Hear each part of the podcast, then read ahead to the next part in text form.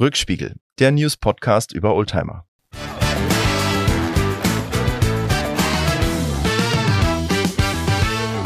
Herzlich willkommen zu einer neuen Ausgabe mit den Weber-Vergasern eines Mannes, ganz in Anlehnung an einen berühmten anderen Podcast. Und äh, ich begrüße an meiner Seite nicht Barbara, sondern Lars. Grüß dich, Lars. Hallo.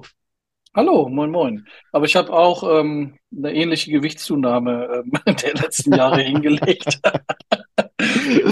Das, das freut wie sich die, jetzt. Wie die, junge, wie die junge Dame, die ja äh, immer noch gut aussieht. Ähm, wie das bei mir ist, weiß ich nicht.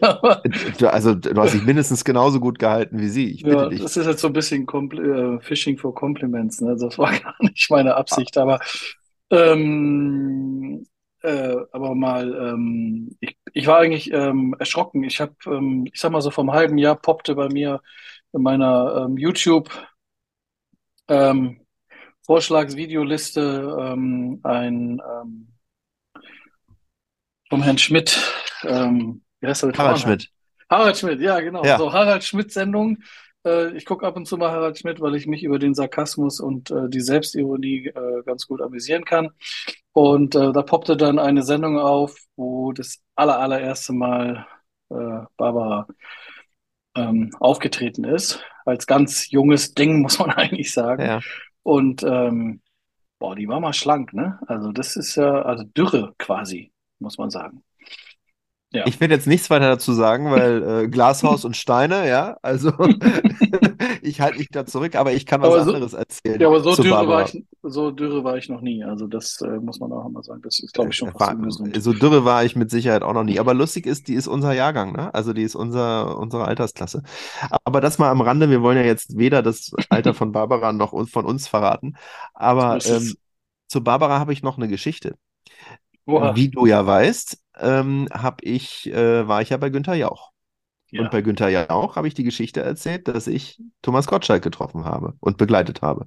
Ja. Und äh, Gottschalk und Jauch haben ja eine Sendung zusammen bei RTL, die heißt, äh, denn sie wissen nicht, was passiert. Und da ist Ja. auch Barbara Schöneberger mit dabei.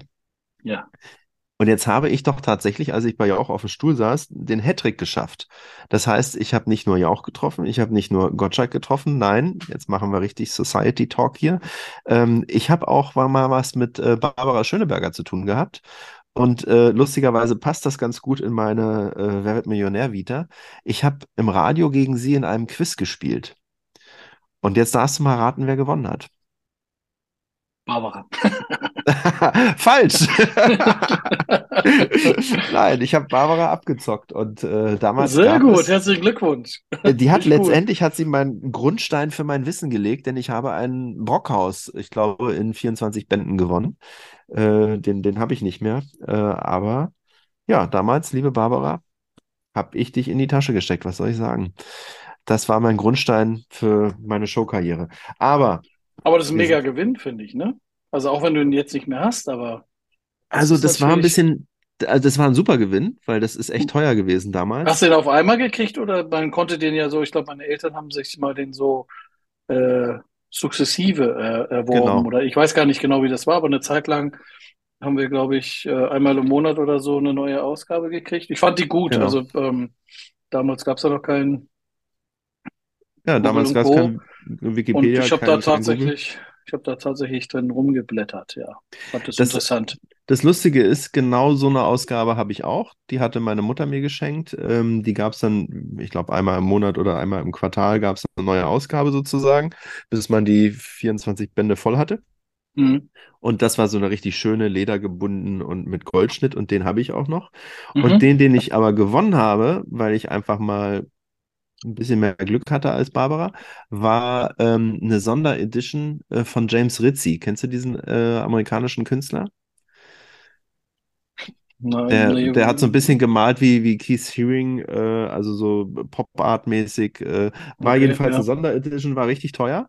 Ähm, habe ich mich gefreut, aber ich hatte zwei. Und was soll ich mit zwei Brockhaus-Bändern? Nur weil da eine bunt ist, habe ich den nicht aufgehoben, den habe ich dann gleich verkauft. Aber das soll auch gar nicht das Thema heute sein. Das Thema sind unser Ja, wir sind schon bei bedrucktem Papier gebunden. Ne? Oh, sehr schöne Überleitung. Sehr schöne Überleitung. Nur, dass das ähm, ähm, ja kurzlebigeres, äh, kurzweiligeres Wissen ist, was wir hier dann in der Hand haben. Wobei ähm, ich sagen muss, die Oldtimer Markt sammeln wir. Und die ergibt ja dann auch immer ein Muster jedes Jahr, ne? Also die, der Ach, ist das so von der Rückseite? Ja, ja, Okay, ja, das ja, wusste ich das, gar nicht. ja. Cool. Nee, aber das ist ja Das, geballtes Wissen, was wir hier in den Zeitschriften haben. Ähm, äh, magst du anfangen? Soll ich anfangen? ich würde gerne anfangen, Na, weil du mach warst mal. ja leider bei dem Podcast mit ähm, Michael Marx nicht dabei, wo es Schöne um Grüße an die der Stelle an Micha. Ja, schöne Grüße. Ähm, wo es um die drei Kategorien ging, die du ja uns auferlegt hattest, also ähm, Traumautos oder Wunschautos bis 10.000 war die eine Kategorie, die andere war 60 bis 70.000 und die letzte war eine Million. Und Micha und ich hatten alle kein Millionenauto, sondern ähm, waren der Meinung, dass wir für eine Million uns einfach mehrere Autos kaufen würden in Summe von einer Million. Gute Ähm, Entscheidung.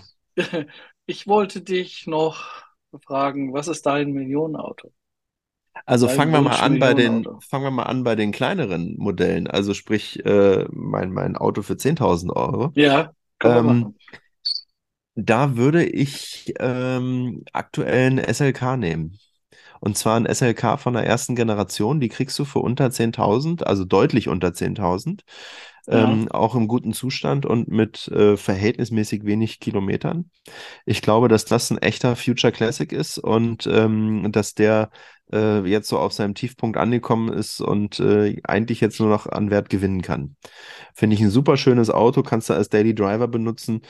Man muss ein bisschen aufpassen mit dem Innenraum. Da hast du ja auch schon ein schönes Video mal gemacht. Ähm, die haben ja diesen Softlack äh, auf dem äh, Kunststoff drauf und das blättert ab und das hast du ja schon mal erneuert. etliche, ja, etliche, etliche Male. Das ist tatsächlich ein Problem, aber ähm, keins, was einem vom Kauf abhalten sollte. Also völlig egal, wie das von innen aussieht, auch wenn es ganz gruselig ist, wir können helfen Sehr und gut. tun das auch. Also das war jetzt auch nicht abgesprochen, dass ich den jetzt nehme, nur weil äh, du den Innenraum reparieren kannst. Ich finde den wirklich äh, sehr, sehr schön. Ähm, dann die zweite Variante hatten wir gesagt 60 bis 70.000. Mhm. Da wird es schon ein bisschen schwieriger. Also ihr hattet ja zu Recht gesagt, ich bin ja Mercedes-Fan.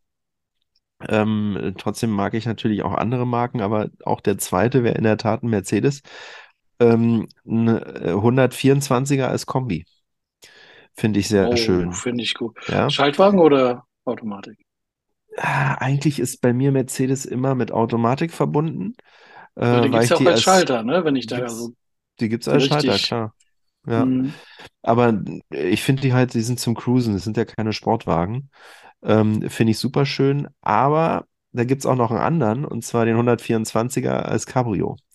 Finde ich auch sehr, sehr schön. Mhm. Da wüsste ich nicht, wo mein Herz jetzt mehr für schlägt. Die, die sind beide ganz dicht beieinander sozusagen.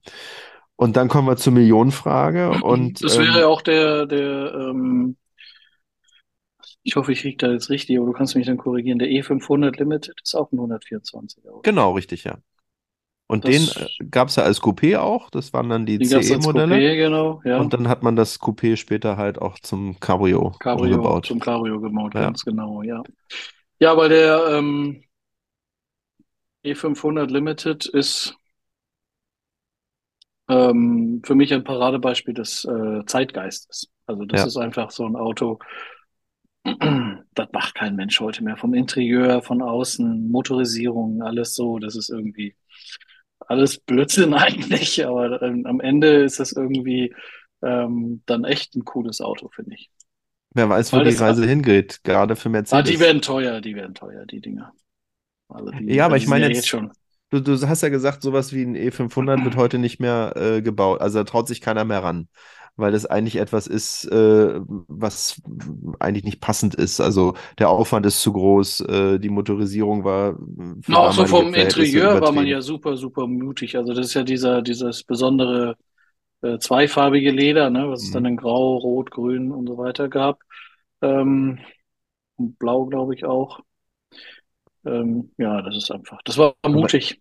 Aber ich kann mir vorstellen, dass die da wieder hingehen. Mercedes will ja jetzt so eine äh, äh, Ausrichtung in Richtung Luxus machen und ich glaube, dass die sich solche Sachen dann zumindest auch limitiert auch mal wieder trauen werden. Kann ich mir sehr gut vorstellen. Vielleicht nicht mit Leder, vielleicht mit, mit anderen Materialien, äh, Hm. veganem Leder, keine Ahnung. Aber ähm, äh, ich kann mir das gut vorstellen, dass sowas Extravagantes wiederkommt, gerade weil die halt so hochpreisig sich im Augenblick positionieren wollen. So, und dann Der kommen wir neue, aber, der neue, der neue SL ist übrigens ähm, wirklich ein schönes Auto. Also, oh, da, da, da scheiden sich die Geister. Also ich habe den jetzt auch schon mal gesehen. Äh, zugegebenermaßen in Schwarz, wo du keine Konturen großartig erkennen kannst. Jedenfalls nicht hm. nachts, wenn du den auf der Tankstelle siehst, so wie bei mir. Und ehrlich gesagt, boah, hat mich nicht umgehauen. Das äh, hat mich nicht wirklich geflasht. Ich glaube, dass es von der Verarbeitung her und vom Fahren her ein super Auto ist. Bin auch Das weiß ich, das, das weiß ich gar nicht, ja. Ich, ich habe ihn halt im Werk gesehen und ich, ja, ich finde den, ich finde den super, super gelungen. Ich habe auch schon den Coupé gesehen, muss ich mal, zu- muss ich sagen. Also Hm. die GT-Variante.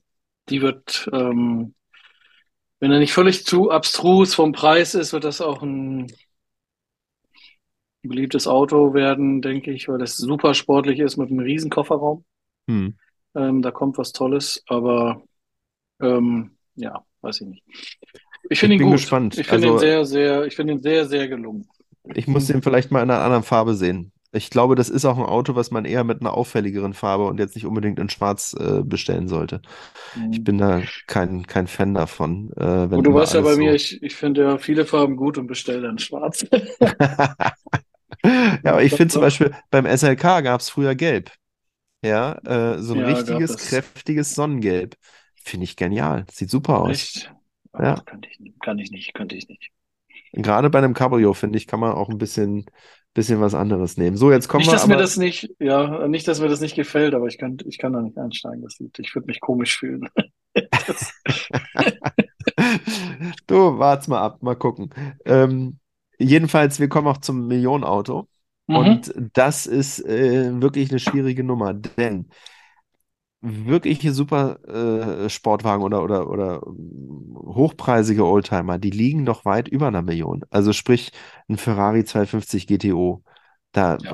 für eine Million kriegst du die Reifen, aber mehr auch nicht. Ne? Ähm, und äh, deshalb ist es eine unheimlich schwierige Geschichte. 300er SL Flügeltürer ist an für sich so mein absolutes Optimum von einem Oldtimer. Also frag ein Kind, wie sieht ein, oder, oder was ist für dich ein Oldtimer, der wird immer als erstes auf einen 300er Flügeltürer zeigen. Ne? Das ist so der absolute Klassiker. Problem ist, die kosten über eine Million, die kosten 1,5. Wenn du wirklich einen Flügeltürer haben willst. Die Cabrios sind ein Oh. bisschen günstiger. Ja. Und ich würde jetzt Folgendes machen. Ich habe ja bloß eine Million zur Verfügung. Ich würde mir einfach einen nehmen in einem schlechteren Zustand den einfach technisch, dass der, dass der technisch auf einem guten äh, Niveau ist und wie der dann aussieht, ist mir vollkommen egal, weil ich will das Ding ja fahren.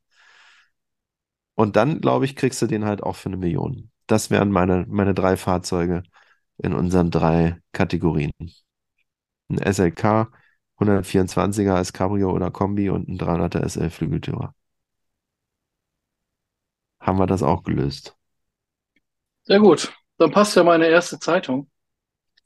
Hervorragend. Die Autoklassik. Ausgabe Februar, März 2, 2023 natürlich für 4,80 Euro. Ähm, was ich fair finde, aber das ist ja auch Geschmackssache. Ähm, die finde ich äh, insgesamt ganz gut gelungen, die, diese Ausgabe hier. Also da gab es mehrere Sachen, die ich, ähm, die ich interessant fand. Ähm, also ich finde, das ist ähm, echt eine Ausgabe, die, die sich lohnt, auch weil ähm, 3500 Klassikerpreise drin sind. Ne? Ähm, sehr klein geschrieben. Wir haben festgestellt, dass ich äh, auch inzwischen eine Brille brauche, um das zu lesen. Aber ähm, das ist auf jeden Fall, ja, ich, ich gucke mir diese Preise immer gerne an, auch von der, ähm, von der Oldtimer Markt kommt ja einmal im Jahr dieses dicke, diese dicke Ausgabe mit den Preisen raus. Finde ich auch immer spannend. Aber den Artikel, den ich da drin gefunden habe, ist die Überschrift äh, Feuerrotes Spielmobil und da geht es eben um einen 300er SL Roadster, also ein W 198 2. Als hätte ich es gewusst. ja, hast du aber nicht. Wobei ich ähm, vermutet hätte, dass ähm, bei deinen hochpreisigeren Traumautos ein Flügeltürer dabei ist. Äh, das hätte ich äh, wahrscheinlich geraten. Du also kennst mich pa halt gut. So ist beim das. Paare, beim Paare-Raten, wo man so Rücken an Rücken steht, weißt du? ist, die, ist die nächste Show, in die wir beide gehen, ja? Mal gucken, was wir da gewinnen können. ja. Ich meine, über das Auto ist ja immer schon viel geschrieben worden, aber ähm, das ist auch kein super äh, besonderer Artikel, aber das, ich, ich wollte mich halt auf einen festlegen und äh, habe mich dann auf diesen festgelegt, weil ich äh, die, die Farbkombi sehr schön, also ich finde die Bilder sehr schön, die die da reingemacht haben. Ähm, es sind einfach nochmal so alle Informationen zusammengefügt, geführt und ähm, ähm, ja, es sind noch ein paar Anekdoten, also so, die haben dann so Rubriken gemacht, Fahrzeug, äh, Fahrzeug wie ein Muskel, Everybody's Darling, Rekord und Geschichten. So, da kriegt man so ein paar Infos, die ich habe nicht alles gewusst, muss ich ehrlich sagen. Wird wahrscheinlich mir auch nicht alles dauerhaft merken können. Aber das fand ich, ähm, finde ich gut geschrieben und ähm, ich würde gerne diese Zeitung hier eigentlich empfehlen, weil es noch die Kultlimousinen der 70er Jahre ist da auch noch drin. Ähm, also es ist eine ziemlich gut vollgepackte Zeitung und ähm, dieser Artikel mit dem 300er, das hat, mir, das hat mir besonders gut gefallen. Es sind nicht so viele Seiten, ist nicht so super viel Text, sind aber schöne Fotos und ist gut geschrieben, finde ich, und ähm, gibt ein paar, ein paar Infos, so dass ähm, 1850, 1900 Stück gebaut wurden zum Beispiel, also gar nicht mal so viele und ähm, ja, und es, es ist, ich finde, es ist ein Traum-Cabrio. Also ein absolutes. Was für, ein, äh, für, eine, für eine Farbkombination hat er denn? Du hast gesagt, so eine traumhafte Farbkombi. Ach so, der ist, ähm, der ist rot von außen. Entschuldigung, ja klar, das, ähm, ihr könnt das ja nicht sehen, ne? Der ist rot von außen und ähm, Dattel heißt die Farbe, glaube ich, von innen, also beige, cool. dunkles Beige ähm, von innen. Cool. Ähm, wir sehen uns ja hier, ich kann euch das ja mal so zeigen auf dem Bildschirm. Wir werden das auch wieder äh, auf Instagram zeigen. sehr, sehr schönes Auto. ja. Ja. Schönes Auto, genau. Dann ähm, die, die Felgen sind auch rot abgesetzt. Und ähm, ein bisschen Der Chrom diese, diese Rutge-Felgen, oder? Mit dem, mit dem Zentralverschluss, mit, die, ne? Ja, mit dem. Ach nee, nee, der hat normale Kappen nee, drauf. Nee. Ja. Mit den Kappen drauf, mit dem ja. Metallkappen drauf, ja. Das sind die kleinen Blechkappen, wie man sie auch bei der Pagode oder beim Ponton und so hatte. Also die ja. noch nicht das ganze Rad abdecken, sondern nur äh, ein bisschen größer die als die Narbe. Genau, die genau. Verschraubung mhm. abdecken. Sehr schönes Gut. Auto. Wird nur die Verschraubung. Ja, genau, das fand ich auch. Also das ist echt, echt ein gelungenes, gelungenes Auto und ähm, auch, auch der Popo, also hintenrum und auch ein ordentlicher Kofferraum, ne? Hat das, äh, hat das Fahrzeug ja. Und ähm, schöner ja, relativ, Artikel und. Relativ flach, der Kofferraum, ne? Also der ist zwar äh, sehr lang, aber wenn du den aufmachst, flach, dann genau. ist er relativ flach. Und die hatten damals auch extra äh, Gepäck, was man kaufen konnte. Ähm, äh, gibt ja auch viele Oldtimer, also äh, Flügeltürer, die haben dieses Gepäck noch oder es ist nachgefertigt. Und beim ja. Flügeltürer selber hast du dann auch mal Gepäck, was du hinter die Sitze packst. Äh, wird mit Gurten fixiert. Genau. Ähm, und äh, ja, ist zwar ein großer und Louis Kofferraum. Vuitton aber, kannst du das äh, auch haben, wenn du möchtest. Die machen dir sowieso alles. Ich habe schon äh, mal ein Cabrio gesehen, da war der Verdeckstoff zumindest bedruckt mit dem Louis Vuitton-Logo. Wer es mag, mhm. war nicht so mein Ding. aber zum Flügeltürer äh, nochmal kurz was, beziehungsweise zum Roadster. Ja, ja. Äh, es gibt ja immer diese tollen ähm, Messen, beziehungsweise Oldtimer-Veranstaltungen, äh, zum Beispiel die Villa d'Este äh, in Italien, großes äh, Spektakel großes sozusagen, Event, ja. Event, wo, wo ganz tolle Fahrzeuge auch prämiert werden. Und ja. ich glaube, es war Villa d'Este letztes Jahr, da waren äh, 300er SL und ich glaube, es war auch ein Roadster, kein Flügeltürer. Ähm, und der stand da in, seiner, in seinem originalen Lack. Also seine originale äh, Lackierung damals. Nicht mhm. neu lackiert, sondern die originale Lackierung. Da kann man sagen, naja gut, okay, sowas gibt's ja. Aber das Auto war mal anders lackiert. Das heißt, es gibt eine Methode mittlerweile und einen Restaurator, der den alten Lack abgetragen hat und den, also nicht den alten Lack, den, den zweiten Lack, der drauf war, abgetragen hat und der echte Lack kam zum Vorschein. Und offensichtlich noch so gut, dass man den wieder aufbereiten konnte. Ich glaube, der ist wirklich nur ähm, dann mit Klarlack äh, überlackiert worden und an einigen wenigen Stellen nachlackiert worden. Aber im Großen und Ganzen hat er das Auto vom, von der Zweitlackierung befreit. Was, das stelle ich mir vor wie so eine Bilderrestauration, weißt du, wo man mit Wattestäbchen und äh, einem kleinen Spachtel äh, die, die Farbe abträgt. Ähm, anders kann ich mir das nicht erklären. Ja? Also das fand ich mal ganz spannend. Sollten wir vielleicht mal gucken, ob wir darüber noch mal was in Erfahrung bringen können. Das fällt mir ein beim, beim Thema Flügeltürer. Habe ich noch nie gehört, finde ich super spannend. Ja. Also Aber da äh, kann man ja doch wieder oft, ein paar, ein paar Autos retten, ne? ja, hat man ja ganz oft, dass Autos überlackiert worden sind, einfach weil die Farbe nicht gefallen hat oder was auch immer. Und äh, ist natürlich auch eine Frage, beim Flügeltürer wird sich das lohnen, äh, so ein Investment anzugehen. Beim VW Käfer weiß ich nicht, ob man das, ob sich das lohnt, dann wieder den Lack abzumachen und den alten Lack da zum Vorschein zu bringen. Ja, das nur am Rande, also Villa d'Este. Ja, Villa d'Este. Ja, also, Autoklassik äh, ist eine schöne Ausgabe dieses Jahr, äh, diesen, dieser Monat oder ja, also ist ja Ja, schon Februar, Februar, März. März, ja. Februar, März.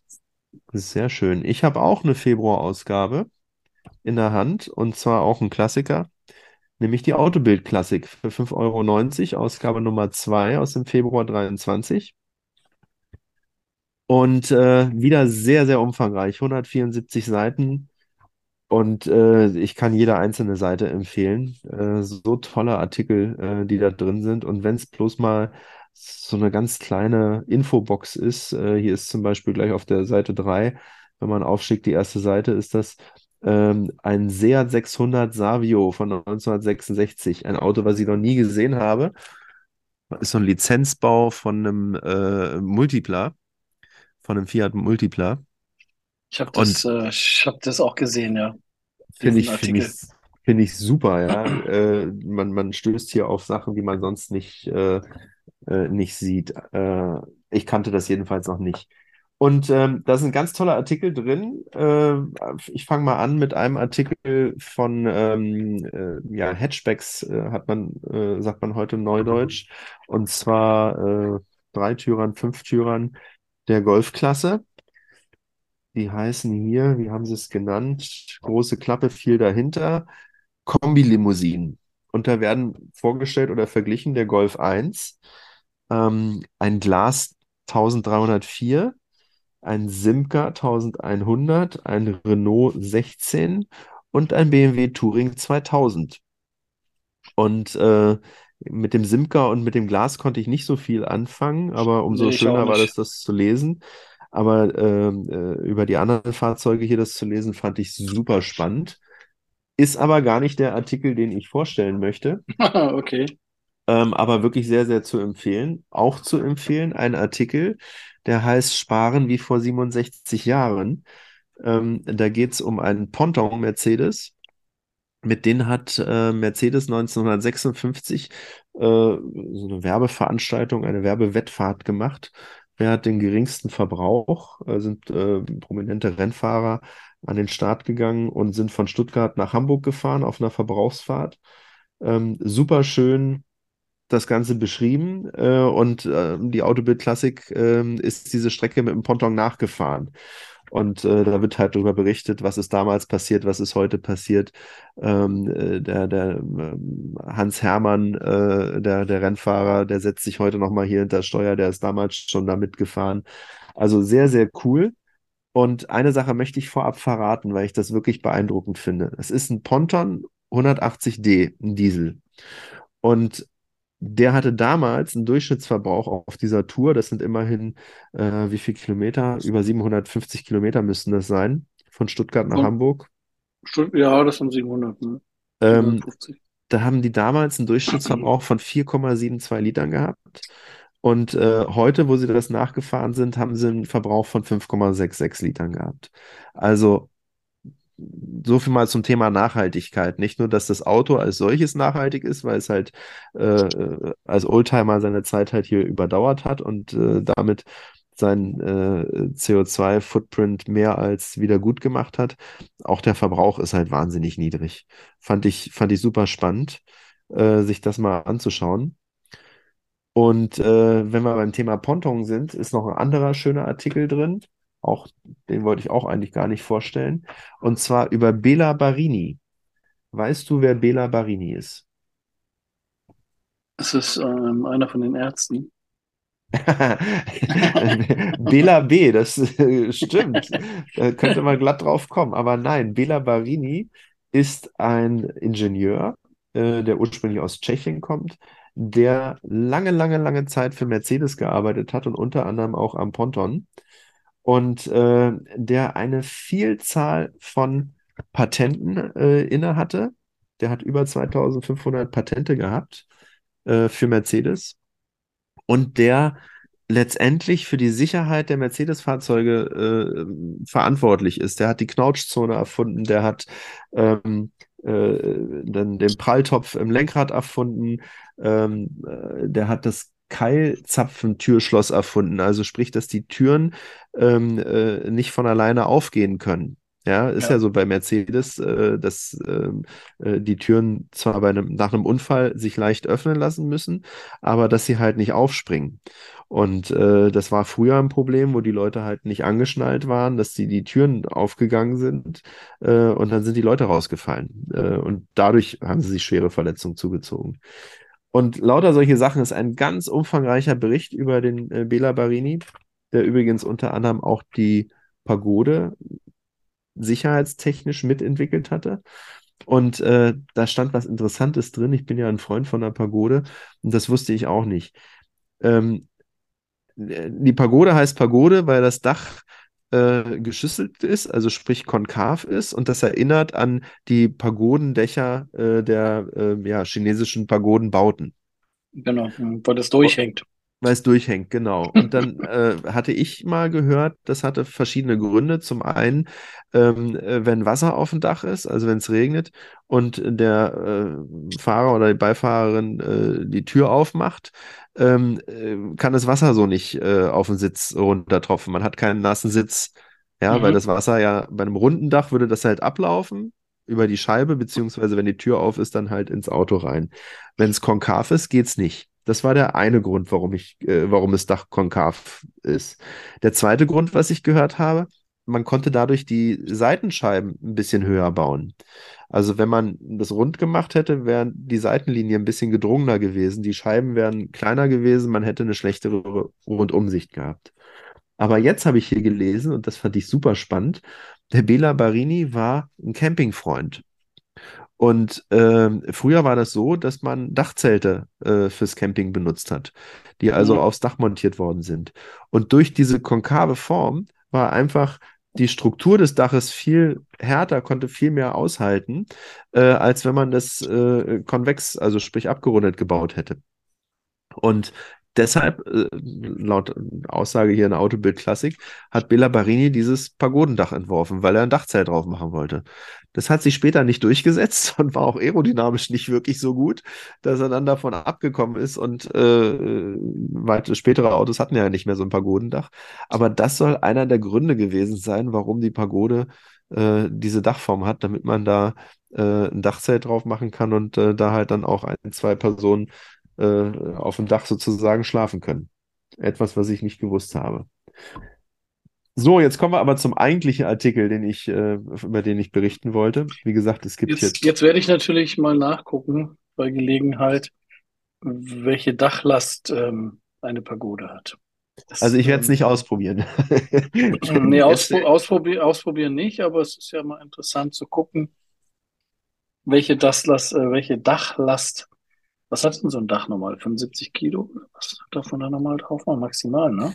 Keine Ahnung, aber jetzt stelle ich mir vor, wir haben eine schöne Pagode und machen da ein schönes Zelt oben drauf. Und ich und Barbara Schöneberger, wir sollen jetzt in dem Zelt oben übernachten. Ich glaube, das hält das Dach dann auch nicht aus, egal welche Form es hat. naja. Ich glaube schon. Ich glaube schon. Wir, wir, können ja mal Barbara fragen, ob sie Lust hat, das mit uns auszuprobieren. Jedenfalls, ähm, toller Artikel über Bela Barini. Und jetzt fällt es mir echt schwer, die Kurve zu kriegen hier zum, äh, zum eigentlichen Artikel. Ähm, und zwar, Erich Honecker, der war ein passionierter Jäger. Ja, und das, das Problem, was er hatte, das ist bekannt. Deshalb hat er da draußen ein Buch gewohnt. Da hat er Der hat, Jagdhütte gehabt. der hat äh, genau in der Schorfheide äh, ein großes Jagdhaus und ein Jagdrevier gehabt. Wird hier auch so beschrieben. Ähm, ich war da auch mal, weil wir eine Klassenfahrt hatten in der Schorf, in die Schorfheide und da haben wir uns das sogar mal angeschaut. Mhm. Und der brauchte für die Jagd natürlich auch einen Jagdwagen und der hatte einige, einige unterschiedliche. Mhm. Ähm, es waren russische Modelle dabei, also sprich, äh, hier ist auch ein Bild drin, wo er mit ähm, Brezhnev zusammen Jagdausflug in einem sowjetischen Gas 69 macht. Aber der war ein großer Fan von Land Rover. Und äh, äh, es gibt Modelle, die kannte ich schon, und zwar von Range Rover. Da gibt es mehrere die umgebaut worden sind. Die sind zu einem Cabrio aufgebaut worden, äh, wo man sich hinstellen kann, wo äh, eine Auflage fürs Gewehr ist, wie so ein Überrollbügel, ähm, und äh, wo man dann halt äh, schießen kann. Die kannte ich, die Fahrzeuge. Die habe ich hier in Berlin sogar schon mal auch bei einem Händler stehen sehen. Die wurden zum Verkauf angeboten. Was ich aber nicht kannte, und das Auto wird hier vorgestellt, und fand ich mega interessant, ist ein Land Rover der Serie 3. Jetzt kenne ich mich selber mit Land Rover nicht so dolle aus, aber Serie 3, das sind so die Fahrzeuge, die man kennt aus Daktari und was weiß ich, wenn Heinz Sielmann in Afrika unterwegs war, so der klassische Land Rover. Der, der Land Rover, Der Land Rover, man, genau. Der, kann man also eigentlich sagen, ne? der Defender, ne? Also später hieß er dann Defender, äh, es ja ist Defender, ja. äh, genau diese Serie. Und Wo die Preise ähm, ja auch in die Decke gehen übrigens, ne? Weil ja jetzt durch den Designwechsel, die äh, sind sehr, sehr wertstabil, um es mal ja, vorsichtig auszudrücken. ja. Und ähm, hier wird halt berichtet, dass äh, Honecker ähm, ein, ein äh, ja, Parteigenossen, äh, Jagdgenossen hatte, der ihm diesen Land Rover besorgt hat, aber er hat natürlich dann gleich zwei Modelle besorgt, äh, einen für sich und einen für Honecker. Und die Fahrzeuge wurden in West-Berlin umgebaut. Da sollte man aber nicht wissen, für wen das ist. Das heißt, äh, die wurden da hingestellt und wurden als, als Jagdwagen umgebaut. Da wurde das Heck verkürzt, das Dach abgemacht, auch wieder halt zum Cabrio. Und Mhm. wie gesagt, solche Auflagen, um, um äh, mit dem Gewehr sich abstützen zu können, äh, Suchscheinwerfer rangemacht, etc. pp. Und dieses Auto hat tatsächlich überlebt. Mhm. Ähm, das ist dann halt, äh, wie gesagt, äh, im Westen gebaut worden und dann äh, auf geheime Wege in den Osten gebracht worden. Da ist es dann ausgestattet worden mit Funk etc. Ähm, die äh, Monteure oder es wurden Monteure ausgebildet, um an diesen Fahrzeugen, den Westfahrzeugen von Honecker dann auch schrauben zu können. Also äh, die hatten ja zum Beispiel im Fuhrpark äh, als Staatslimousine Volvos gehabt und auch Citroën. Mhm. Und die haben Mechaniker gehabt, die tatsächlich dann bei Volvo oder bei Citroën am Band gearbeitet haben und sich haben ausbilden lassen, nur damit sie dann in der DDR diese Autos auch reparieren konnten. Beim Landy ging das nicht, beim Land Rover. Ähm, der ging dann halt immer mal wieder in den Westen rüber, um den zu warten, zu reparieren. Ähm, äh, und immer nach West-Berlin äh, zur Karosserie, äh, wie heißt das hier? Die Westberliner Firma Karosserie Friedrich Rometsch. Ich kannte die jetzt nicht, aber äh, war wohl ein Karosseriebauer hier. Und ja, ganz toller Bericht, sehr, sehr lesenswert über dieses Fahrzeug. Das Fahrzeug hat überlebt. Ähm, äh, letztendlich äh, irgendwo in der Scheune in der Lüneburger Heide wurde das dann wieder äh, auf, ist das aufgefunden worden und äh, restauriert worden. Und äh, es steht hier wirklich da wie am ersten Tag. Das ist ganz Privatbesitz jetzt oder wo ist das ist im? Privatbesitz, genau. Ich weiß auch nicht, was aus dem zweiten Wagen geworden ist, aber ähm, der, der Autor hat hier auch mit dem Fahrer von Honecker gesprochen und so. Also äh, sehr ähm, detaillierter Bericht und wirklich über ein Fahrzeug, was äh, das ist seltener als ein Flügeltürer. Kostet zwar nicht so viel, aber ähm, äh, mindestens genauso besonders in der, in der Fahrzeuggeschichte, in der Fahrzeugkultur. Also, das wären so meine Artikel, die ich hier empfehlen kann in der Autobild Klassik. Wie gesagt, gibt noch viel, viel mehr. Ähm, ach so, nee, einen Artikel habe ich hier noch. Den, dann muss ich ganz kurz was dazu sagen. Ähm, und zwar geht es um Beleuchtung. Beleuchtung bei ähm, äh, Oldtimern, die H4 und H7 Scheinwerfer haben. Ja. Es gibt ja mittlerweile ähm, zugelassen von Osram und auch von Philips LED-Lampen, Retrofits äh, für H4 und H7 Scheinwerfer. Ja. Die Besonderheit ist, man braucht für jedes Auto ähm, eine, eine Typenabnahme. Das heißt, die Hersteller müssen äh, sich die Autos vornehmen und äh, äh, da eine Typengenehmigung äh, beantragen beim Kraftfahrzeugbundesamt. Und äh, das haben sie hier gemacht für eine G-Klasse und für einen Golf 2. Und darüber wird hier kurz berichtet.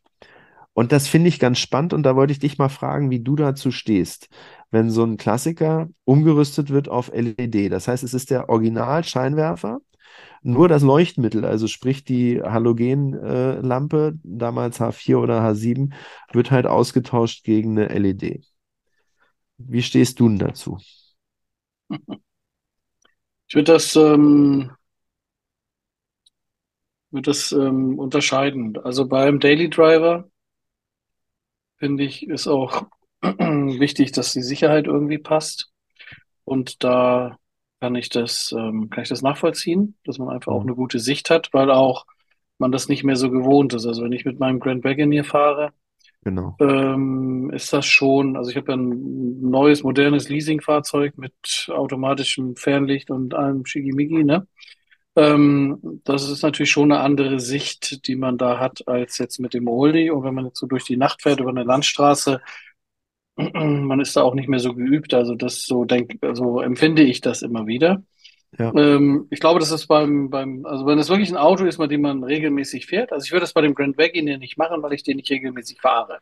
Mhm. Ähm, da fände ich es dann wieder, so eine, den möchte ich ja gerne so original wie möglich haben. Also das ist so mein, mein, mein meine Idee für Mhm. dieses Fahrzeug und ähm, nicht, weil er besonders ist er ja auch nicht, nicht weil er irgendwie besonders wertvoll ist oder so, aber ich finde den einfach in der Originalität gut. Also ähm, wenn ich wenn ich jetzt ein Auto ein Oldie hätte, mit dem ich jeden Tag fahre, dann kann ich, finde ich, finde ich das einen ganz schönen Ansatz, finde das gut, ähm, weil dann auch die Sicherheit vorgeht. Ja. Aber bei allen Autos, die man original erhalten möchte, weil, weil einem das, das selber wert ist oder das Auto das einem wert sein sollte, dann finde ich, muss, dann muss man zusehen, dass man möglichst alles original bekommt. Und wenn man es Mhm. nicht mehr original bekommt, dann muss es ähm, dem Original entsprechend nachgebaut worden sein. LED gab es nicht damals, Mhm. also kann auch nicht LED rein. So empfinde ich das. Aber ich meine, da kannst du ja Also ich sehe das ähm, grundsätzlich Podcast ganz genauso. Also ich sehe das ganz, grundsätzlich ganz genauso, aber der Vorteil ist ja hier, du musst ja bautechnisch nichts verändern. Wenn du es wieder auf äh, H4 oder H7 umrüsten willst, nimmst du einfach das Leuchtmittel raus und äh, machst die alte Glühlampe wieder rein. Es Ja, wird ja ist mega. nichts verändert, ne? Und Ja, das finde ich so mega. cool. Ich selber hatte, äh, mein erstes Auto war ein Golf 2 und hier, wie gesagt, wird die Typengenehmigung auch für einen Golf 2 dargestellt. Ähm, und ich kann mich dran erinnern, das Licht vorne, da hätte ich auch ein paar Kerzen äh, mir vorne auf die Motorhaube stellen äh, können, wäre aus Gleiche rausgekommen. Ich habe nichts gesehen mit dem Auto. Und Ja, damals hatte ich noch gute Augen. Und deshalb finde ich das großartig und ich finde es auch super, dass die Hersteller sagen, das ist auch ein Markt für uns. Also dass Osram sagt, wir machen hier eine Typenzulassung für ein G-Modell ähm, und, und für ein Golf 2, das sind Autos, die es halt nicht mehr so gibt, ähm, finde ich äh, einfach sehr begrüßenswert, äh, finde ich echt, echt gut. Und deshalb, ich würde das befürworten, oder ich befürworte das, weil es äh, irreversibel äh, wieder rückrüstbar, nee, wie heißt das, reversibel ist, so rum. Ähm, also du kannst es wieder zurückrüsten und weil es einfach ein Plus an Sicherheit ist und tagsüber siehst es dem Auto nicht an. Also es ist vollkommen wurscht, was es für Lampen drin hat. Also ich fand das ganz ja, cool. Schön beschrieben hier. Also Autobild Nummer zwei aus dem Februar. so ist es. Du bist dran. Youngtimer, Motor Classic Youngtimer. Ausgabe Januar, Februar 2023, 5,70 Euro. Ähm, ich habe den Eindruck, und ich wollte eigentlich nochmal vorher nachgucken, dass sie relativ äh, dünn ist mit 82 Seiten, mag mich aber täuschen. Ähm, dass sie, aber ich habe irgendwie das Gefühl, dass sie dünner ist als sonst. Ja, aber das spielt keine Rolle. Trotzdem habe ich einen schönen Artikel drin gefunden. Also es gibt ein paar, paar interessante Sachen. Ähm, äh, wirklich ein Auto fürs Leben ist auf der Titelseite, was ich nur unterstreichen kann, weil da geht es um einen 900, also um einen 940 oder 960 Volvo, ne? Ähm, das ist ja erstmal ein sehr, sehr geräumiges Fahrzeug, sehr sicher und äh, ein guter Wegbegleiter und ja auch noch ein echter Volvo, wenn man so will. Aber hier gibt es einen Artikel, das ist ein Zwischenbericht, alles, alles wird gut, ist die Überschrift. Ähm, und ähm, da ist ein, ein junger Mann, Robert Wörner aus Freudenstadt, schöner Stadt übrigens. Ähm, der hat ein, das Auto kannte ich nicht, vielleicht weiß nicht, ob du es kennst. Der restauriert gerade einen äh, Talbot Marta Morena 2.2. Ich zeig dir mal das Bild. Das Die anderen können es bei Instagram gucken. die habe ich schon mal gesehen, ja. Also äh, typisches 80er Jahre, würde so Pininfarina-Design sagen. Ja, genau. Da ist, ähm, jetzt muss ich nochmal auf die Eckdaten gucken. Also da ist ein Vierzylinder-Reihenmotor drin mit äh, 2, ja, also 2,1, 2156 Kubik, 118 PS, wiegt keine Tonne und äh, hat eine Spitze von 200 km/h und ähm, wurde von 81 bis 83 gebaut. Ähm, Ist das ein Lizenzbau vom Fiat 124? Der sieht so ähnlich aus. nee, glaube ich nicht. Guck mal von der Seite. Sieht der. Ja, nee, der sieht, sieht anders aus. Der sieht anders Ja, aus. genau. Ja. Ja, ja. Von, von vorne hast du recht, aber ich kannte ja schon die Bilder auch von der Seite. Mm, ist ein eckiges, sportliches Fahrzeug mit einem, mit einem modernen Innenraum, find, wie ich finde, und ähm, ähm, ja, gut verbastelt. Zu dritt kann man vorne sitzen. Das ist noch so eine kleine Besonderheit. Ähm, muss man also, das ist ja eigentlich ein sportlicher Zweisitzer und ähm, ist irgendwie ein abgefahrenes Auto, wie ich finde. Aber da hat er sich natürlich, der Robert Wörner hat sich dann, ja, der hat sich da eine Aufgabe gestellt, weil das auch nicht so oft gebaut wurde, das Fahrzeug, und die Teile nicht kriegt. Und ähm, ja, da, das wird aber hier ähm, schön, schön äh, ähm, erzählt mit vielen, vielen Detailfotos, also oder mit einigen Detailfotos, so muss man das sagen, wie sie halt ähm, da nach und nach ähm, die Dinge restauriert haben und ähm, wie er an die Auspuffanlage rangekommen ist und ähm, ja, wie er das, das Logo wieder in seinen Sitz reinbekommen hat und so weiter und so fort. Und ähm, das ist ein schöner, schöner Bericht und macht Lust auf, ähm, oder bei mir zumindest verursacht das, äh, guckt doch mal ein bisschen rum, ob man irgendwie was Exotisches findet. Ähm, oder nicht so gängiges und, und äh, Sag mal, ist das, ist das der Matra? Ich kann mich daran erinnern, es gibt einen, der hat drei Sitze vorne nebeneinander. Also keine ja, das ist der. Bank. Das ist Nee, der, ne? drei, ja, ja, das ist der. Drei drei Einzelsitze Sitzen. nebeneinander. Ja, Drei strange. Einzelsitze Ja. vorne, genau. Also es ist eigentlich ein, eigentlich würde man sagen, es ist ein Zweisitzer Sportcoupé, ne? Ja, So, aber der hat drei Sitze vorne. Drei weil du jetzt nämlich gesagt Ich hast, die, die, äh, du hast gerade gesagt, er hat geguckt, wie er das Logo wieder in die Sitze reinbekommen hat und dann dachte ich irgendwie so, dass das äh, hatte ich mal gesehen, genau, ja. Das ja, stellen wir voll mal in die Shownotes. Das sieht echt, äh, echt abgefahren, krass ne? aus. Ja. Ja, finde ich auch. Ich auch. Das ist ein schöner, schöner Artikel und ähm, ich finde es cool, dass er das macht. Ähm, dass er sich da rantraut. Und er macht äh, die meisten Sachen macht er selber. Also auch äh, jemand, der da selber, selber, selber Hand anlegt. Ja, deshalb bin ich darüber gestolpert. Ich habe die Zeitung durchgeblättert, wie gesagt, ein bisschen geht es um hier wassergekühlte 911er und so eine, so eine Sachen. Ne? Und ähm, eigentlich, ist, du weißt ja, dass ich Army-lastig bin. Ähm, Ja. äh, können alles, machen alles mit, zehn Pickups für alle Fälle. Das äh, eigentlich auf dem Titel ist das unten drauf. Da bin ich eigentlich drüber gestolpert und als ich dann aber durchgeblättert habe, dachte ich, nee, Pickups ist im Vergleich zu dem Matra äh, langweilig. Okay. Ja, genau. Also das ist meine Leseempfehlung aus der Youngtimer ähm, Ausgabe Januar, Februar 2020. Schritt für Schritt zum Original. Restaurierung Matra Morena. Ja. Irgendwie ein Spannendes cooles Auto. Auto. Also, äh, wie Ja, gesagt, spannend. ich habe den, Auch hab den die vor äh, Augen, aber Lampen, die Lampen, Klappscheinwerfer. Ja. Ja, genau. Also irgendwie, ah, irgendwie hat das Auto was. Es ist rot, ne? Und ähm, Ja, irgendwie kannst du dritt vorne sitzen. Ja. Und das ist Das ist, das ist mir hängen geblieben, aber wie der hieß, das wusste ich tatsächlich nicht. Nee. cooles Auto, ne? Ja. Schön. Ich, ich weiß auch gar nicht, ob ich schon mal einen Original gesehen habe. Also ich Doch, defini äh, nicht- def definitiv, weil ich kann mich an die drei auf irgendeiner Messe oder so, meinst du, ja? Nee, ich habe den äh, damals auch im Stadtverkehr gesehen. Bin ich Ah, mir sehr, echt? sehr sicher. Ja. Ja. Okay. Also Ich- der ist irgendwie hängen geblieben bei mir. Ja. Ja, die drei Sitze sind halt ganz, äh, ganz lustig. Cool. Sehr schön. Ich habe eine Zeitung, die hatten wir hier noch nicht besprochen Mhm. und ähm, ich kannte sie auch nicht. Das ist die BMW Szene oder Scene Live Irgendwie Szene für, live, ja. für 5,80 Euro, Ausgabe die. 1,23. Ich habe die äh, ganz normal bei Edeka im Zeitschriftenregal gesehen. Ich habe die mal abonniert gehabt vor 15 Jahren.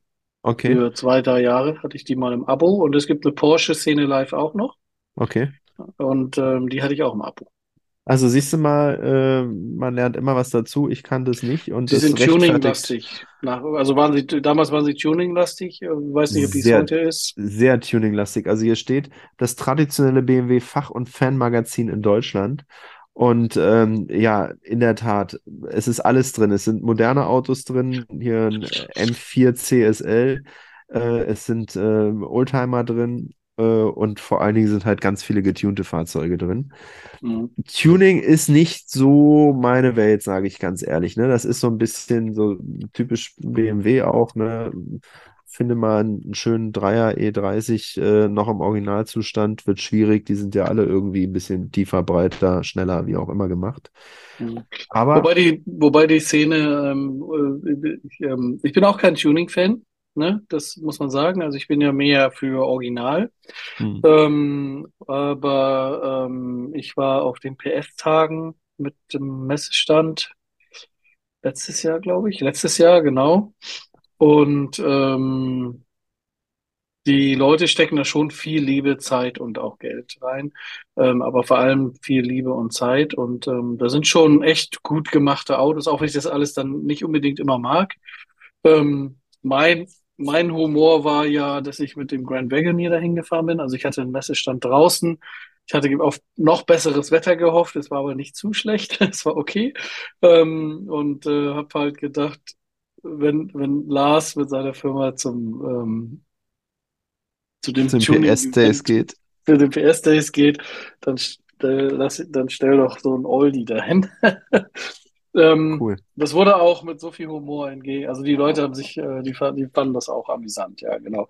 Ähm, aber das, ähm, ähm, na, Opel Corsa äh, und dann hinten in die Hutablage große Löcher reinschneiden und eine große Box und so, das, die Zeiten sind vorbei. Das ist alles handwerklich echt mega. Also dies ist schon, was die so machen, also das ist schon irre. Also wie, wie toll das vom, vom Handwerk, weißt du, wie toll das verarbeitet ist und so. Und ähm, da, da sind ja ganz, ganz viele private Autos, also zwei, drei Hallen und Außenfläche noch, wo die, wo die Leute private Autos stehen haben. Bei der ähm, Essen Motorshow gibt's ja auch eine Halle, wo private Autos stehen. Wenn man sich ein bisschen Zeit nimmt und sich das mal so von dieser handwerklichen Betrachtungsweise anguckt, also Hut ab, wirklich. Ähm, Also beeindruckend finde ich das auf alle Fälle. Äh, es ist bloß von der Optik her nicht meins. Ne? ja, Oder genau. selten. Mhm. Ja. Ja, Und ähm. Ich hatte ja gerade eben in der Autobild Classic den äh, BMW 2000 Touring äh, mit vorgestellt in einem Artikel, wo es um die Hatchbacks ging.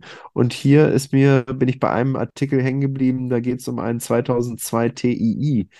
Ähm, das ist ja letztendlich die, die Limousine vom, vom Touring, ähm, Ja. also die gleiche Basis.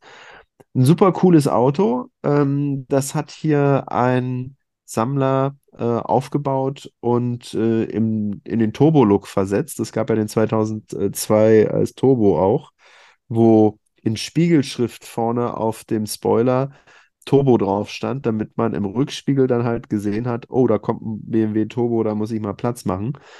Und äh, der hat halt hier sein 2002 äh, der, was war das? Das war eine, eine Luxusausstattung.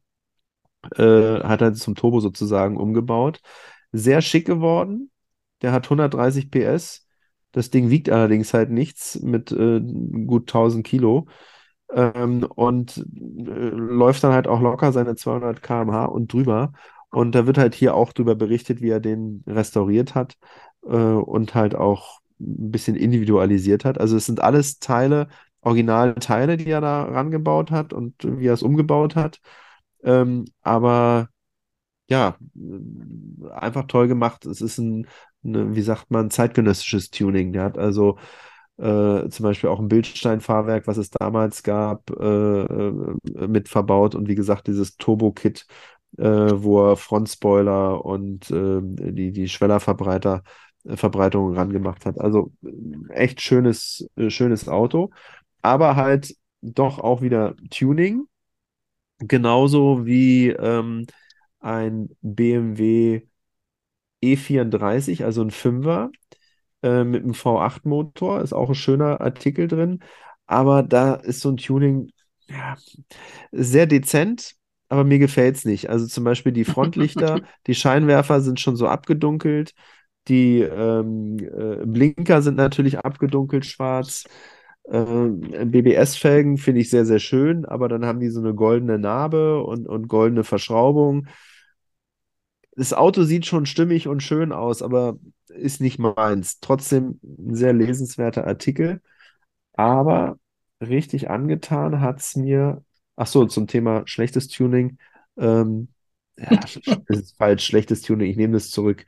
Äh, aber hier ist ein, ein Dreier Cabrio, ein E30 drin, ähm, auf Basis von einem Alpina, also B6 2,8 heißt der.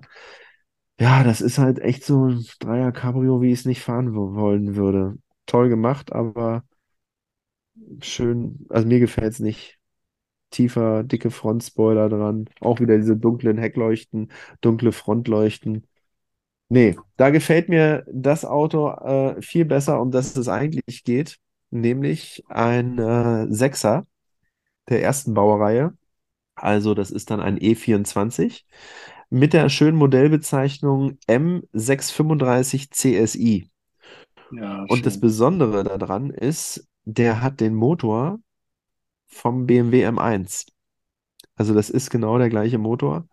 Äh, ein Sechszylinder mit 286 PS, schafft hier gut 255 km/h von 0 auf 100 in 6,4 Sekunden. Und das finde ich richtig, ist ein richtig Und ist ja ein großes Auto, ne? Muss man nochmal dazu sagen. Also wenn jetzt jemand das nicht vor dem geistigen Auge hat, das ist, das ist ein wirklich großes Auto. ein großes Coupé. Also äh, an für sich ein äh, Gran Turismo, ne? Also ein ganz klassischer Gran Turismo.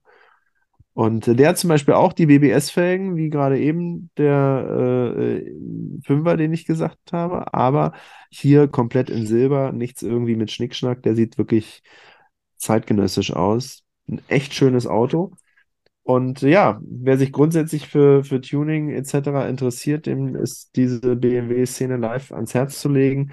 Schön fand ich auch äh, einen Bericht ganz zum Schluss, äh, wo Jochen Nerpasch, der Rennleiter von der BMW M, beziehungsweise ich glaube, der war auch äh, Rennsportchef, genau, äh, so ein bisschen über die M GmbH äh, und die Geschichte erzählt, also den M1 oder ähm, den BMW 3,0 CSL.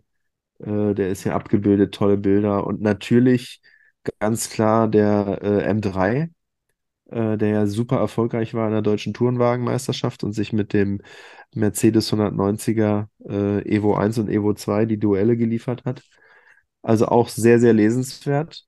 Äh, ist also für jeden was dabei, für die Tuning-Fans genauso wie für die Oldtimer-Fans, äh, genauso wie für die Rennsport-Fans. Also kann ich nur empfehlen, BMW-Szene live kann man sich durchaus mal anschauen. Als Lederfuzzi muss ich, muss ich darauf hinweisen, dass in dem Sechser ein besonderes Interieur verbaut wurde. Und Ich habe es vergessen, ich ähm, habe es mir aufgeschrieben, ich wollte es noch sagen.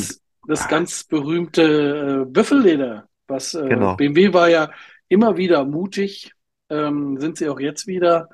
Ähm, ähm, in der USA gibt es so ein, äh, gibt es ein neues Kunstleder, das heißt Sensifine. Ähm, da kann man jetzt drüber dis nachhaltig und so weiter und so fort. Ähm, diesbezüglich behält sich meine Begeisterung auch zurück, aber ich finde es toll, dass BMW immer wieder mutig ist. Und das waren die in der Vergangenheit auch. nicht nur beim Z1 mit dem, mit dem Nubuck-Leder und dem Camouflage in der Mitte, sondern bei dem Auto oder Z3 mit den schwarzen Punkten, ich weiß gar nicht, ah, hab den Namen vergessen. Also es gibt ja so ein rotes Leder mit schwarzen Punkten oder blau mit schwarzen So Punkten. St Straußenleder oder? Das sieht, ja, ähnlich Straußenleder ist es aber nicht, sondern die haben halt so Okay. Punkte drauf gemacht. Sieht schön aus. Äh, da ist auf jeden Fall ähm, das Buffalo-Leder drin, ähm, was man sehr, sehr gut wieder restaurieren kann. Kriegt man sehr gut wieder hin, sieht sehr gut aus und ähm, hat einen ganz tollen eigenen Charakter und ähm, hat, hat auf jeden Fall, ähm, ähm, hat auf jeden Fall etwas äh, Besonderes, ja, genau. Das ist ein besonderes Interieur in dem Auto. Und ich habe es mir Siebener gab's auch aufgeschrieben. und ein Fünfer gab's auch mal mit Büffelleder, aber auch so in Und ich- dieser, dieser, in dieser, äh, in dieser Und ich habe es Zeit. mir, ich habe es mir extra aufgeschrieben und habe es dann vergessen vorzulesen. Aber gut, so ist es. Du hast es aber auf dem Schirm gehabt. Äh, das ja, ist das super. poppt, das poppt halt bei dem Auto auf, weil Ja. das auch immer, das ist, das ist ein Thema bei uns, ja. Und ich würde gerne mal ein Video machen. Also wenn jemand mal eine Büffellederausstattung hat, die aufgearbeitet werden soll von mir, dann her damit. Würde ich, also das Auto kommt dann aber in ein Video. Darf ich dein Gehilfe sein an der Stelle? Ich biete mich Sehr an. gerne, ja, das wäre doch schön. Das wäre Spaß. Das würde doch Spaß machen, ja. Ja, wir haben ja noch mit ähm, einem Fahrzeug von dir haben wir ja noch ein Video, wo wir noch im letzten Schnitt sind, ne? Das, ähm, Da verraten wir aber noch nichts. Das sagen wir, wenn es dann online ist. na, wir haben nur zusammen was gemacht, wir beide. Genau, Hat Spaß gemacht, war ein schöner, sehr schöner Nachmittag. auf Leider, alle Fälle. leider äh, nehmen wir uns immer nicht genug Zeit, auch noch ein bisschen drumherum mehr miteinander zu machen, aber ähm, vielleicht schaffen wir das dann, wenn wir irgendwann Das Jahr ist noch jung. Also man muss seine Das- Vorsätze, dem muss man auch Chancen geben. Ne? So ist es ja.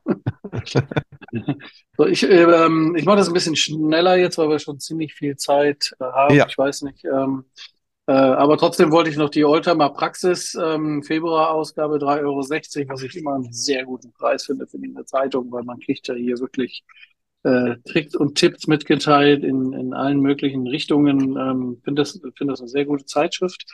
Äh, genug Werbung dafür. Gibt's eine, Rubri äh, ein Artikel, Seite 88, Zufallsbegegnung. Ähm, und das Ding ist mir hängen geblieben, weil im Moment ja Ford ähm, scheinbar da strukturelle Veränderungen vornimmt, was dann leider Arbeitsplätze kostet. Und ähm, hier geht es um den Ford Eifel, der wurde in den 30er Jahren gebaut in Köln und war das erste oder mit eins der ersten ähm, ähm, äh, deutschen Fords Modelle, Ford-Modelle, ähm, die, also 60.000 Stück haben die produziert. Es gibt heute nur noch ganz, ganz wenige. Ich weiß, dass ich schon welche gesehen habe. Ähm, ähm, die haben eigentlich nie Leder drin. Ich glaube nicht, dass es den mit Leder gab. Weiß ich gar nicht. Aber auf jeden Fall ähm, ein sehr klassisches Fahrzeug aus den 30ern, ähm, aber auch schon modern. Also es hatte auch schon äh, elektrische Zündung. Man konnte ihn auch mit einer Kurbel an, also oder man kann ihn mit einer Kurbel äh, starten, aber der ähm, hat auch schon einen E-Starter. Ähm, und ja, war, war ein flottes, leichtes Auto. Ähm, Einsteigen war lustig, weil man den Beifahrersitz so nach vorne klappen, also wie man das so bei zweitürigen Fahrzeugen kennt, aber das war damals was Besonderes, dass man das so nach vorne klappen konnte und ähm, ähm, Selbstmördertüren heißt das, glaube ich, ne? Wenn Genau. andersrum aufgehen, genau. Richtig. Ähm, ja. Weißt du denn, warum das selbst, weißt du denn, warum die Selbstmördertüren heißen? Nee, das weiß ich, nee, da habe ich eine Bildungslücke erwischt. Da sind wir äh, wieder bei Bela Barini, ähm, weil diese Türen Der hat das halt, gemacht? ähm, nee, aber der hat ja diese äh, äh, Keilzapfen äh, Schlösser gemacht Ja, für Mercedes, was ich vorhin gesagt habe, dass die Türen also nicht von alleine aufgehen können. Und äh, das Problem ist ja, äh, wenn du so eine Selbstmördertür hast, dass wenn du da dagegen kommst und die Tür halt aufgeht, du halt sofort äh, rausplumpst. ja, Ne? Und deshalb heißen die wohl Selbstmördertüren. Das ist das, was ich mal gehört hatte. Also man fällt Okay. leichter durch so eine Tür, die hinten angeschlagen ist, raus, als eine Tür, die vorne angeschlagen ist. Aber ehrlich gesagt, in dem Augenblick, wo ich das erzähle, denke ich mir, eigentlich fällst du doch so? auch, fällst du doch auch durch die Tür, wenn sie vorne ausgeschlagen ist, aber angeschlagen Na, der ist. Unterschied, der Unterschied ist natürlich, dass während der Fahrt ähm, die vorne angeschlagene Tür vom. Fahrtwind Anpressdruck Das und wird sein. hier und hier reißt sie natürlich auf und dann Ja. äh, so so wie in so einem Actionfilm, wenn im Flugzeug die Tür geöffnet wird oben in der Luft. Ja. ne, dann fliegt ja die Tür auch weg und alles sogmäßig raus. Und ja, ich meine, der Ford Eifel ist jetzt für seinen Bau ja sicherlich ein zügiges Auto gewesen oder war es. Also der hatte äh, den Ruf, ähm, sportlich und zügig unterwegs zu sein. Ich gucke gerade mal, ob ich hier irgendwo finde. Ähm, also 34 PS hatte das Fahrzeug und äh, 100 km/h ist er gefahren. Das ist schon gar nicht so übel, muss man sagen. Also das ist schon schnell. Das kannst du mal machen mit dem Auto aus den 30ern. Ähm, Das ist ja, abenteuerlich, ja. ja, aber es ist ein schönes, äh, ich finde, es ist ein schönes Auto. Finde auch die Farbkombi äh, sehr schön, ähm, ziemlich modern wäre das heute wieder, glaube ich. Ähm, ne? Mint und schwarz. Mint und Schwarz, genau. Also diese, nicht unbedingt für ein Auto modern, aber äh, wenn man so Kosmetiksachen anguckt und so, ähm, äh, so von Startups, die, äh, dieses Mint ist im Moment eine Farbe, die ähm, ziemlich beliebt ist bei neuen Produkten jeglicher Art. An der Stelle möchten wir für deinen Beauty-Podcast noch ein bisschen Werbung machen. Ja, naja, das ist ja mehr Marketing, worüber ich gerade rede, aber ja, ja, ich und Beauty Podcast, das wäre auch mal schön. Also. Ja, da- das wäre dann der Anti, äh, Anti, Anti-Podcast. Last Beauty Palace. Ja, das ist, ja. Ähm, ansonsten ist hier halt, das, äh, die Zeitung ist wieder ziemlich vollgepackt mit ähm, eine ganze Menge Informationen und ähm, ja, ganz schicken Wartburg hier auf der Titelseite, wie ich finde. Ne? Oh, schön. Sieht aus wie ein Volvo. Ja, so die vorne, die, ja, also der, der Grill, ne? Der Ja. erinnert dich da ein bisschen dran. Und die Lampen sind auch ein bisschen Amazon-mäßig, ja. Ist bei Was- mir was jetzt ist denn nicht das für die einer? erste. Oh, Steht das das da? ist, nee, ähm, nee, muss ich reingucken. Jetzt hast du mich wieder, welcher Seite 8, ja, ach so, gleich am Anfang. So, das ist ein Wartburg 313-1 Sport. 113, okay, habe ich so auch noch nie gehört. Nee, 313. Ja, ja, 313. 313. Mhm. Nö, ich habe das Auto habe ich vorher auch noch nicht gesehen. Ist auch ein ganz schöner Artikel. Ist auch mit dem Hardtop, also kann man äh, offen fahren. Ist eigentlich Schön. schick, das Auto. Schönes Ja, Auto, ne? sieht sehr schön aus. Ja. Ist nicht das, was man, wenn man an einen Wartburg denkt, äh, hat man so ein Was Auto, man vor Augen hat. Ja. was man vor Augen hat. Auch mit, ähm, also der Hinterreifen ist ja dann vom Kotflügel leicht bedeckt. Und ähm, ja, mit dem Hardtop ähm, oder beziehungsweise ohne Hardtop sieht er auch ganz gut aus. Und Weißt du, woran der mich erinnert? Der erinnert mich hin- an eine Borgward Isabella. Ja, genau. Der hat auch diesen, ähm, der hat auch diesen Auspuff. Diesen, ähm, weißt du, diesen, So einen ähm, flachen. Ja, ja, wie so eine Muschel.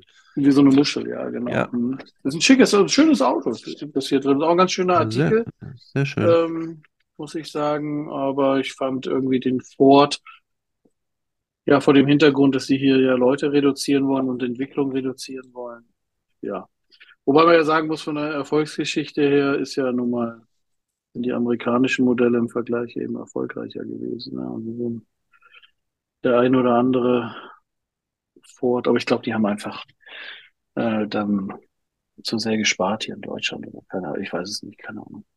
Ja, beziehungsweise Ford äh, ist ja jetzt auch noch nicht so hervorgetreten, was Elektrofahrzeuge angeht. Und die machen ja, glaube ich, eine Kooperation mit VW zusammen, dass die äh, die Plattform von VW haben, äh, eingekauft haben oder andersrum, irgendwie so.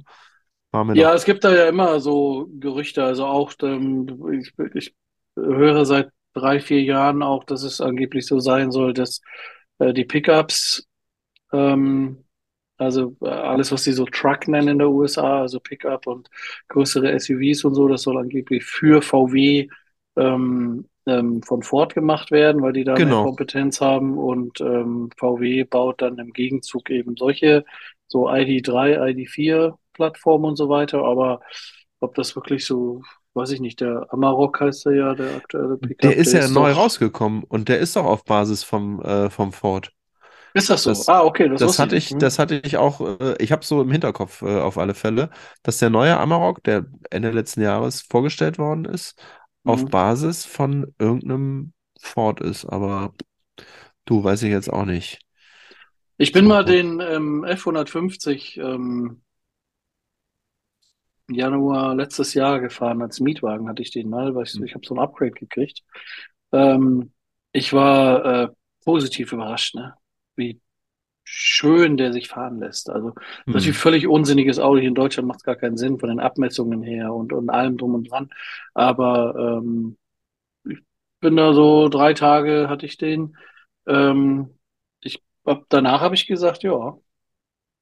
Und ich hatte meinen, ich hatte meinen, meinen äh, Geschäftspartner mit dabei, der auch Mercedes-Fan ist, ne? Der ähm, selbst der konnte und er ist Norddeutscher, also richtiger Norddeutscher, Schleswig-Holsteiner, der redet eh schon wenig, ne? Aber selbst der konnte, selbst der hat gesagt, hm, ja, ich, habe Verständnis. So, weißt du? Ein großes Kompliment für einen Norddeutschen. Ja, das war, ja, ja, vor allem für einen Norddeutschen, der dann äh, Mercedes, äh, ja, Fan ist übertrieben, Ja. aber ähm, er, er, also sein Leasing läuft jetzt aus, plaudere mal kurz hier aus, also sein Leasing läuft gerade aus und ich versuche ihm ja dann so auch andere, ich finde den, ähm, den, den i4 M extrem gelungen von BMW als Ja. Elektrofahrzeug, ja. Geile Show, den will er sich nicht mal angucken. Das, Also ich habe äh, hab, äh, er eiert dann mit EQE und EQS und äh, aber wenn es jetzt nicht äh, unbedingt ein Elektrofahrzeug sein muss, ähm, ich habe jetzt hm, gerade aktuell ein äh, BMW Touring, 5er Touring äh, vor der Tür stehen ja, und ähm, bin echt überrascht. Ist jetzt bloß ein 520er, aber gut ausgestattet mit Laserlicht und äh, allem Schnickschnack, Sitzheizung, Sitzbelüftung, äh, sehr schönes Leder. Da wollte ich dich sowieso nochmal drauf ansprechen.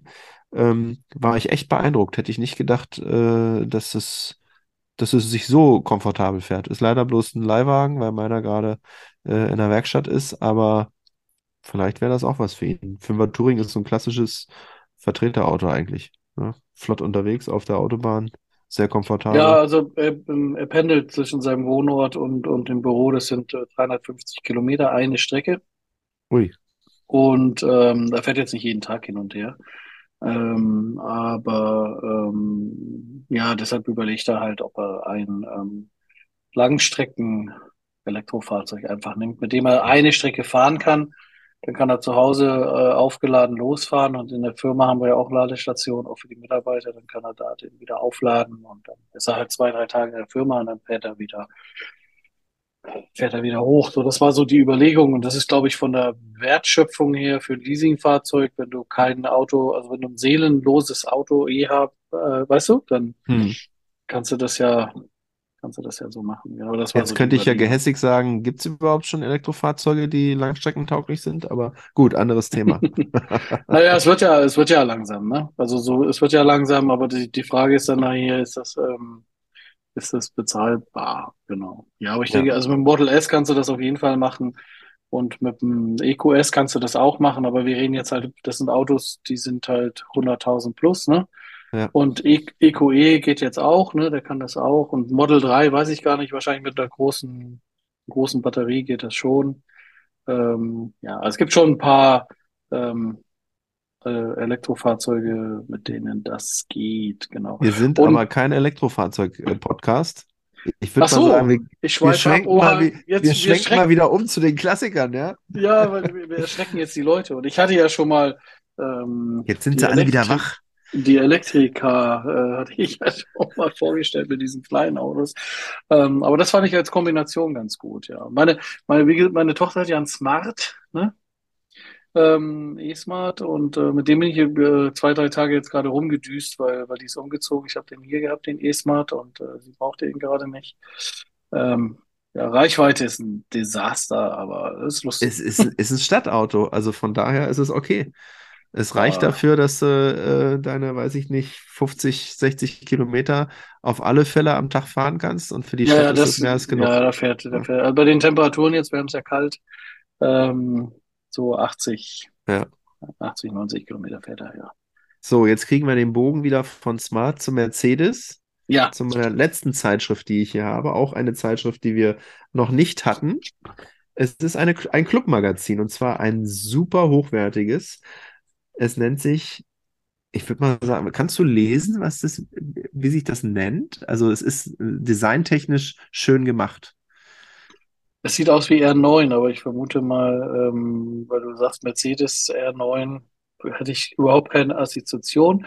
Also es ist ein 129er. Genau, 129 sieht aber aus wie R, weiß ich nicht, wie Roadster. Steht auch unten drunter, Classic Roadster. Das ist das Clubmagazin des Mercedes-Benz R129 SL Club e.V. Ah, die haben aus der 1 und der 2 ein R gemacht und dann Genau. R129. Es Ich ist hab's. R129 in einem Hey, sozusagen cool, sehr gut, ja. Sehr, sehr schön gemacht. Finde ich gut. Und äh, apropos sehr, sehr schön gemacht, es ist ein super schönes äh, Magazin.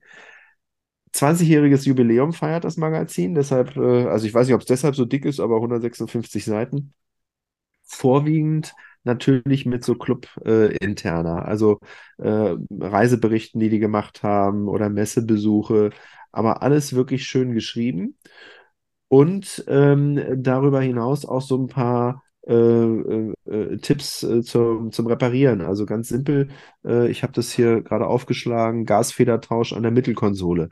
Die haben ja in der Mittelkonsole so ein Fach, was aufgeht und da ist offensichtlich eine Gasdruckfeder drunter und wenn die halt mal äh, ihren Geist aufgibt, äh, altersbedingt, äh, ist hier eine Reparaturanleitung drin.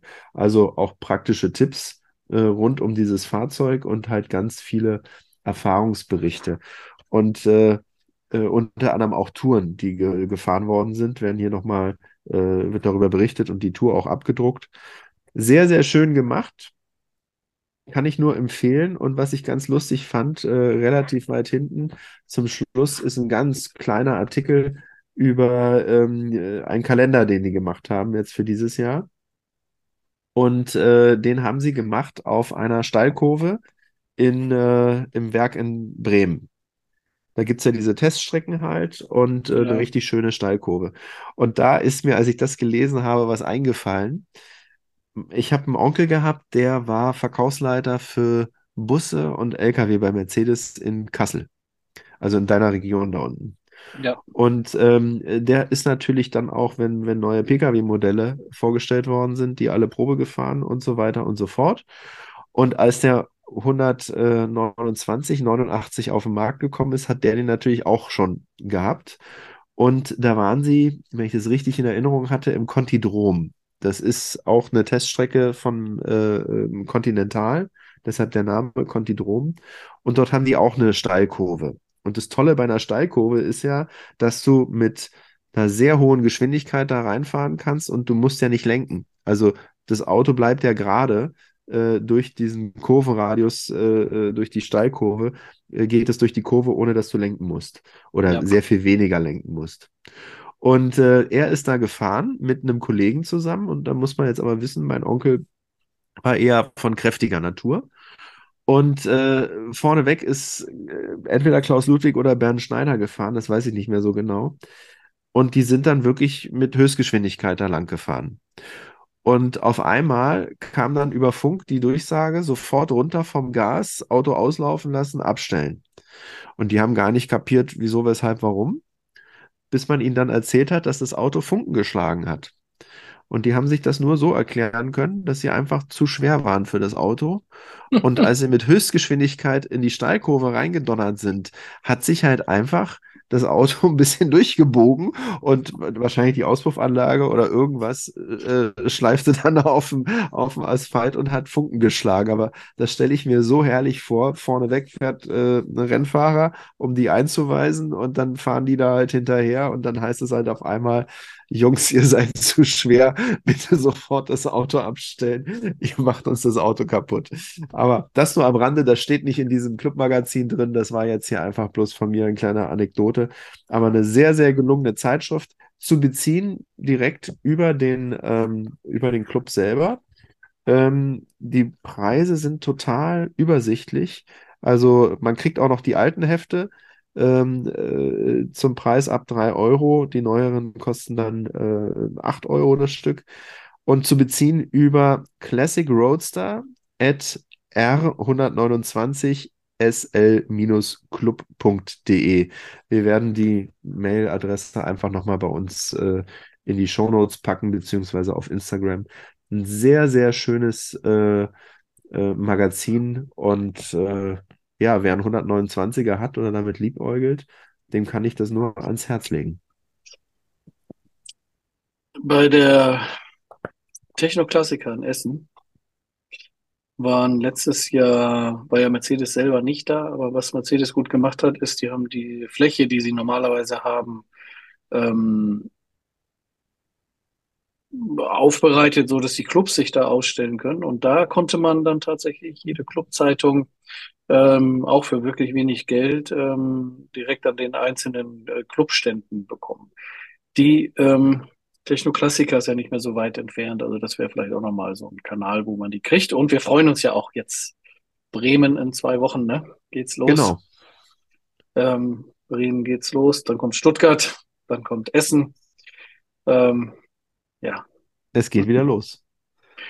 Die, die Messen gehen los, die Autos können raus und ähm, die Saisonkennzeichen, wenn einer einen hat, ist der März oder der April, je nachdem, was man da so gemacht hat, rückt näher, ne? Die Messen gehen los, unser Podcast neigt sich langsam dem Ende. Wir haben ja zum Schluss immer noch unsere Rubrik äh, über die alten Zeitschriften, also ein ganz weiter Blick in den Rückspiegel nach hinten. Und diesmal ist er nicht ganz so weit nach hinten. Äh, das ist eine Zeitung, die wollte ich an für sich vorstellen, ähm, als wir mit Micha zusammen den Podcast gemacht haben, wo ich dann verhindert war. Das ist die Classic Cars. Ausgabe 1.23, allerdings aus dem November 22. Die gibt es also nicht mehr am Kiosk. Die neue Ausgabe ist, glaube ich, seit dem 4. 4. Januar auf dem Markt. Aber da war eine Beilage drin und die möchte ich doch gerne ähm, hier mal nochmal erwähnen, obwohl die Zeitung nicht mehr aktuell ist. Also passt es wunderbar in unsere Oldie-Abteilung. Und zwar, die Beilage ist ein richtig kleines Buch. Und das heißt, die Autos der Krimihelden, 30 unvergessene Klassiker. Und da sind die Autos der Kommissare und Bösewichte aufgeführt. Total klasse. Das ist eine Zeitreise in meine Jugend. Es fängt an mit äh, Schimanski, der auf seinem Citroën G CX GTI Turbo sitzt. Ähm, der hat ja verschiedene äh, CX-Modelle gefahren. Dann natürlich der Klassiker Magnum Ferrari 308. Ähm, äh, geht weiter mit, mit deutschen Serien, aber auch Kojak. Ähm, da konnte ich mich gar nicht dran erinnern, dass der von Auto gehabt hat, aber als ich es dann gesehen habe, das war ein Buick Century 455. Dann hier unser Sechser, über den wir vorhin gesprochen haben. Äh, der Bulle von Tölz hat den gefahren und tatsächlich auch Mhm. den 635 CSI, den wir gerade besprochen hatten, Natürlich. ähm, mit dem, mit dem äh, Motor vom M1 und dem Büffelleder. Also wirklich super schön. Columbo ist hier drin, äh, Rockford mit seinem Pontiac Firebird Formula. Habe ich heute Morgen, he- heute Morgen habe ich äh, einen Bassett gesehen. Wo du Columbo sagst, also den Hund, weißt du? Ah, okay, okay, okay. Sein Hund, den er immer dabei hatte, stimmt. Ja, Ja, genau. Den sieht man ja auch nicht so oft, ne? Aber sieht ähm, man auch nicht so oft. Und Columbo siehst du definitiv auch nicht mehr. Den gibt es leider auch nicht mehr, den Darsteller Peter nein. Ja. Also super coole Beilage hier. Simon Templer, der Volvo P1800 oder auch Schönes äh, aktuell hier vom Tatort Richie Müller, der in Stuttgart äh, den Tatort hat. Der ist ja Ja, Porsche äh, Markenbotschafter und fährt im Tatort auch immer einen schönen alten 911 Targa. Also super schön, wer äh, hier die Möglichkeit hat, vielleicht am Kiosk die Ausgabe noch abzugreifen. Das lohnt sich schon allein wegen der Beilage. Ne? Da wird ein bisschen was über die Serie immer erzählt ähm, und dann natürlich auch über das äh, Fahrzeug, was da in der Serie eine Rolle spielt. Zum Beispiel eine Sache, als ich es gesehen habe, habe ich mich sofort wieder daran erinnert, aber ich hatte das nicht auf dem Schirm. Äh, kennst du noch der Fahn, der Fahnder? fahren da, ja? Ja. Weißt du noch, was der gefahren hat? Nee, ich nicht mehr. Ein Ford Granada. Und Echt? als ich das Bild gesehen habe, habe ich sofort gesagt, ja, stimmt. Der hat einen Ja, Ford stimmt. Granada gehabt. Also super cool, ähm, kann ich nur empfehlen. Äh, besorgt euch irgendwie diese Zeitung. Ja. Sehr Jo, gut. Sind wir durch. Ähm, was hältst du davon, wenn wir, weil wir gesagt haben, die Messen gehen wieder los? Äh, spontane Idee, dass wir äh, vor oder nach einer Messe, das müssen wir vielleicht nochmal besprechen, äh, ein Messespezial, ein Boxenstopp, Messe machen. das hört Weil sich die, hervorragend an. die drei Messen, die ich gerade genannt habe, werde ich sein. Du warst vielleicht auch mal bei der einen oder anderen. Ich, ähm, will ich jetzt nicht zwingen, aber vielleicht hast du mal Lust, die eine oder andere zu besuchen. Weiß ich nicht, wie das so ist. Aber ich kann auf jeden Fall rüberlaufen, ein bisschen was erzählen und ähm, wir können ja dann nochmal ähm, zu jeder, zu diesen drei, zumindest zu den drei aus meiner Sicht wichtigen Messen, also Bremen, Stuttgart, Essen. Also sagen wir mal so, ich war auf noch keiner der genannten Messen. Ah, okay. Und das kann man ja ändern. Das sollten wir ändern. Das sollten wir ändern, ja. Also, wir Das haben uns ein bisschen was ändern. vorgenommen Ja, und dann lasst euch einfach mal überraschen, wie es weitergeht. Auf alle Fälle, mir hat es wieder sehr viel Spaß gemacht mit dir. Tolle Zeitschriften, die du mitgebracht hast. ja, ich brauche auch ähm, die eine oder andere Zeitschrift, bitte, die ich jetzt nicht habe. Also kriegen wir hin. Vielen lieben Dank fürs Zuhören und wir freuen uns ähm, auf euer Feedback. Schreibt uns gerne. Äh, Mailadresse findet ihr alles bei uns in den Show Notes oder besucht einfach unseren Instagram-Account äh, rückspiegel.podcast. Da findet ihr dann auch nochmal Bilder zu den Ausgaben und Artikeln, die wir besprochen haben. Und dann freuen wir uns, euch nächstes Mal wiederzuhören. Vielen Ja. Dank und bis bald. Vielen Dank. Bis bald. Auch dir. Danke, Mackie. Danke, Lars. Tschüss. Tschüss.